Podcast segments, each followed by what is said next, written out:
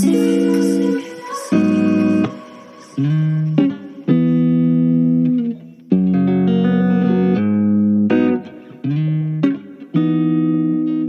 Martes 17 de marzo, día 2 de la cuarentena, se elevan a 117 los casos confirmados con el nuevo coronavirus. Además, hoy se reportaron los primeros casos de coronavirus en Madre de Dios y Tarapoto, zonas de selva y ceja de selva, donde también se vive la epidemia del dengue. El presidente Martín Vizcarra informó que los 380 soles para familias en condición de vulnerabilidad será repartido a través de bancos entre el día 7 y 8 de la cuarentena. Soy Miguel Esquivel y esto es Minuto 10. Cuarentena, día 2.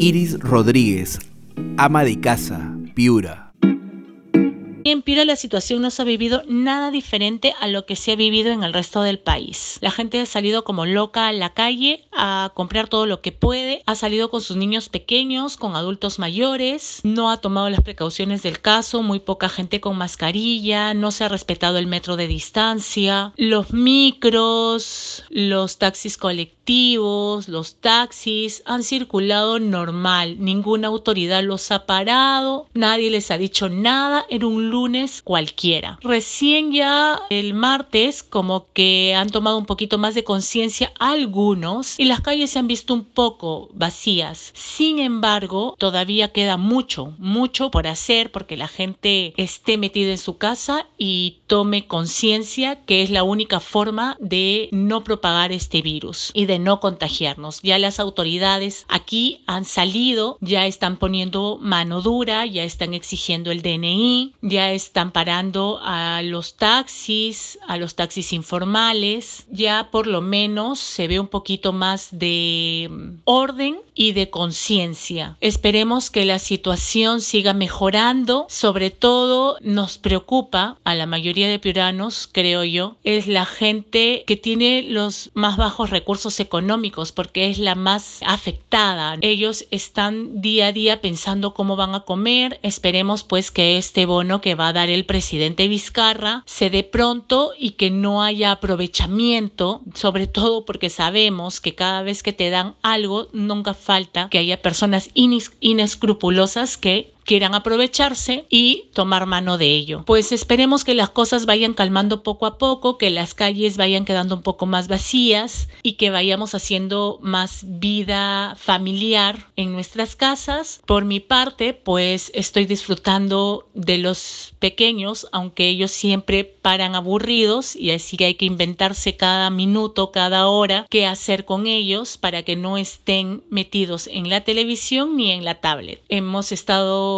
haciendo un poco de ejercicio, un poco de postres. Eh, ahora vamos a jugar un poco monopolio, armar algunos rompecabezas. La idea es hacer actividades diferentes para que ellos, como son pequeños, apenas 8 años, no se aburran. Es mi consejo para todas las familias que estén escuchando también, pues que tratemos de vivir cada día algo diferente para que no sintamos la presión ni la opresión de estar encerrados. Es rara la situación porque mientras más queremos estar en familia cuando estamos en libertad, ahora que tenemos la oportunidad queremos estar libres. Pues aprovechemos de nuestra familia, aprovechemos de nuestros esposos, de nuestros hijos, de nuestras madres, de nuestros hermanos, de con quien vivamos en casa y hagamos actividades diferentes, conversemos, es tiempo para aprovechar y también en familia sentarse a leer y como que vamos compartiendo cosas entre nosotros.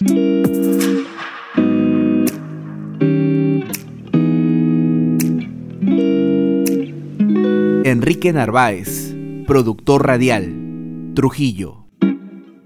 Hola Miguel, ¿qué tal? Estamos al 17 de marzo, en el segundo día de aislamiento decretado por el gobierno. Ayer tuve que salir y pude darme cuenta de que aún la gente no tomaba conciencia de ello. Parece que después, con la salida de las eh, Fuerzas Armadas, de la policía, ya han podido darse cuenta de que esto no es cosa de juego, que, que en realidad hay que quedarse en casa, que hay que acatar la medida, no solamente por el bien nuestro, sino por el bien de toda la población. Y cuando creo que adquirimos esa conciencia de que no solamente debemos de cuidarnos nosotros, nuestra familia, sino también a toda nuestra población, ya la cosa cambia. Hoy veo con satisfacción en las redes que hay algunas fotografías de calles desiertas de la ciudad de Trujillo, de videos en donde circulan muy pocos autos y eso me da la esperanza de que podemos afrontar de una manera responsable toda esta cuarentena. Creo que el gobierno debe de poner mucho más ímpetu en garantizar de que todos los mercados, supermercados puedan estar totalmente abastecidos para que en el caso, por ejemplo, mío, si dentro de dos días necesito alimentos, vaya temprano al mercado sin ningún problema, los obtenga y regrese a casa de manera rápida. Creo que también aquí el ingenio del peruano está poniéndose de manifiesto. Te cuento como anécdota de que tenemos un casero que vende el pollo y que definitivamente después de esta medida ha comenzado a realizar el servicio por delivery, tan solo en las zonas cercanas a donde es el mercado que él opera. Creo que es una buena idea, creo que es una buena iniciativa que sobre todo en estos tiempos en donde los comerciantes eh, básicamente son los que van a llevar de repente una de las peores partes, porque otra de las peores partes es la que lleva el personal de salud. Hagámoslo por ellos, hacer fuerza común, tener muchos pensamientos positivos,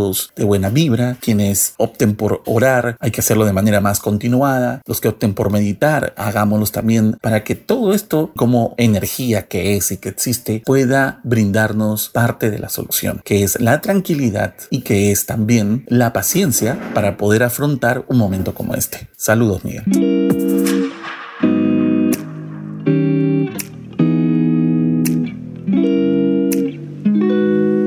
William Sánchez, médico, Lima.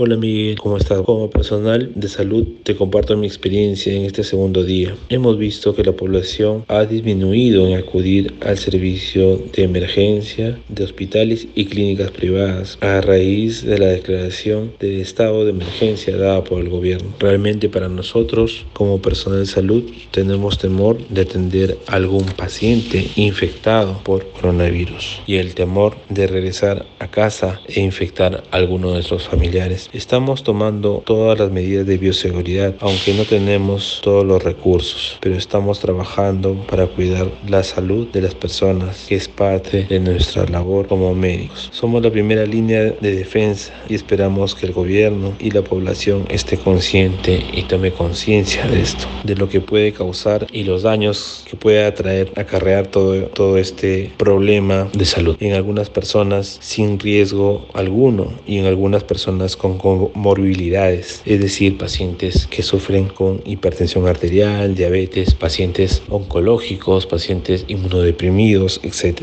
En estos momentos existe un poco más de 117 casos de personas infectadas. Realmente la preocupación es que ya hay seis médicos residentes de grandes hospitales de Lima que son positivos por eso es importante de que la población se quede en casa, ya que nosotros estaremos trabajando por ti.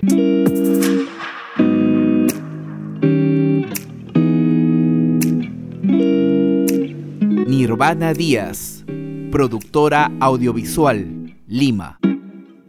Hola gente de Trujillo. Bueno, segundo día de estado de emergencia a nivel nacional. Acá en Lima principalmente se podría decir que un 70% han acatado, pero aún hay mucha gente ignorante demostrando su irresponsabilidad y egoísmo. Esto es una pandemia y por desgracia no somos un país que tenga el servicio de salud óptimo, por lo que en cualquier momento podemos colapsar. Y si no acatamos esta medida a tiempo vamos a terminar con miles de infectados. Mira, yo vivo por Magdalena, hay muy poca gente por las calles, seguramente se van a hacer sus compras básicas, otros están sacando a sus perritos a orinar. Por suerte hay orden en las compras, en las bodegas o supermercados, pero el día de ayer, wow, sí, por todos lados había colapsado y los precios habían subido. Bueno, siguen elevados, ¿no? Entendible hasta cierto punto porque el, el anuncio del presidente Vizcarra fue domingo por la noche y los peruanos son demasiado exagerados, histéricos y como te digo, egoístas, ¿no? Que muchos supermercados y bodegas las vaciaron en Wuhan, ¿no? Yo no uso mascarillas cuando salgo, ¿ya? Solo me lavo las manos y rostro regularmente. He acatado totalmente el estado de emergencia, dado que nos postergaron tres proyectos y como son audiovisuales, pues no es obligatorio ir a trabajar. Así que estoy en paro por 15 días. Esperemos que, que esto no se prolongue como en España o Italia, ¿no? Así que mi rutina por estos 15 días, si no me aloco y si no me alocan mis tres pezuñentos, serán dormir, leer, escribir, muchas películas, series y bañarse por supuesto, ¿no? Aunque estoy aunque estoy sufriendo con la comida porque no sé cocinar y deberé comer casi todos los días. Ni modo. Pues nada, gente, a cuidarse y cuidemos a nuestro prójimo, seamos solidarios, seamos más humanos, crezcamos como sociedad, por favor.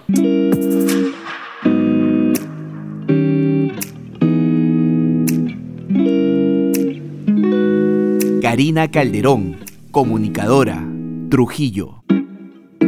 Ya estamos viviendo el segundo día de este estado de emergencia declarado y bueno, yo sí soy mamá de un pequeño de 5 años y la verdad es difícil mantener a, a, un niño tan pequeño dentro de casa, ya que él está acostumbrado, por ejemplo, ir los fines de semana al parque o salir a algún lado y en esta ocasión pues no se ha podido porque inclusive yo tengo un parque a una cuadra de mi casa y el parque está cerrado y hacerle entender sobre todo a un niño de 5 añitos que no puede salir por, ¿no? Muchas veces ellos no entienden lo que es el coronavirus, pero ahí más o menos tratando de explicarle un poquito y haciéndole pues, no sé, que me ayude un poco con la limpieza de la casa, jugando un rato con él en la sala, otro rato en el patio, otro rato en el cuarto, tratando de entretenerlo, dándole de comer inclusive fruta, qué sé yo, es difícil. Tengo también la suerte de tener un mercado a una cuadra de mi casa, que gracias a Dios los productos no han subido mucho, está yendo poca gente, ya no abren las, las tres puertas de ingreso que tiene, solamente una. Tengo a media cuadra de mi casa, gracias a Dios, una tienda también que está abasteciéndonos. Tratamos en mi casa, en mi caso sobre todo, de, de salir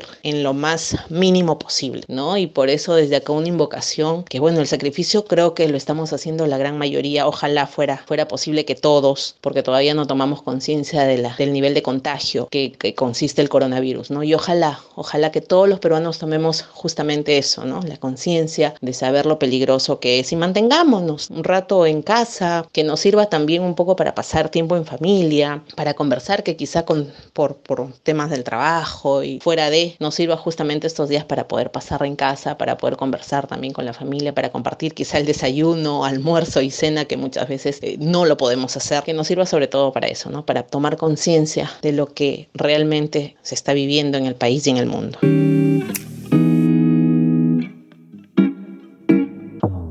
Minuto 10.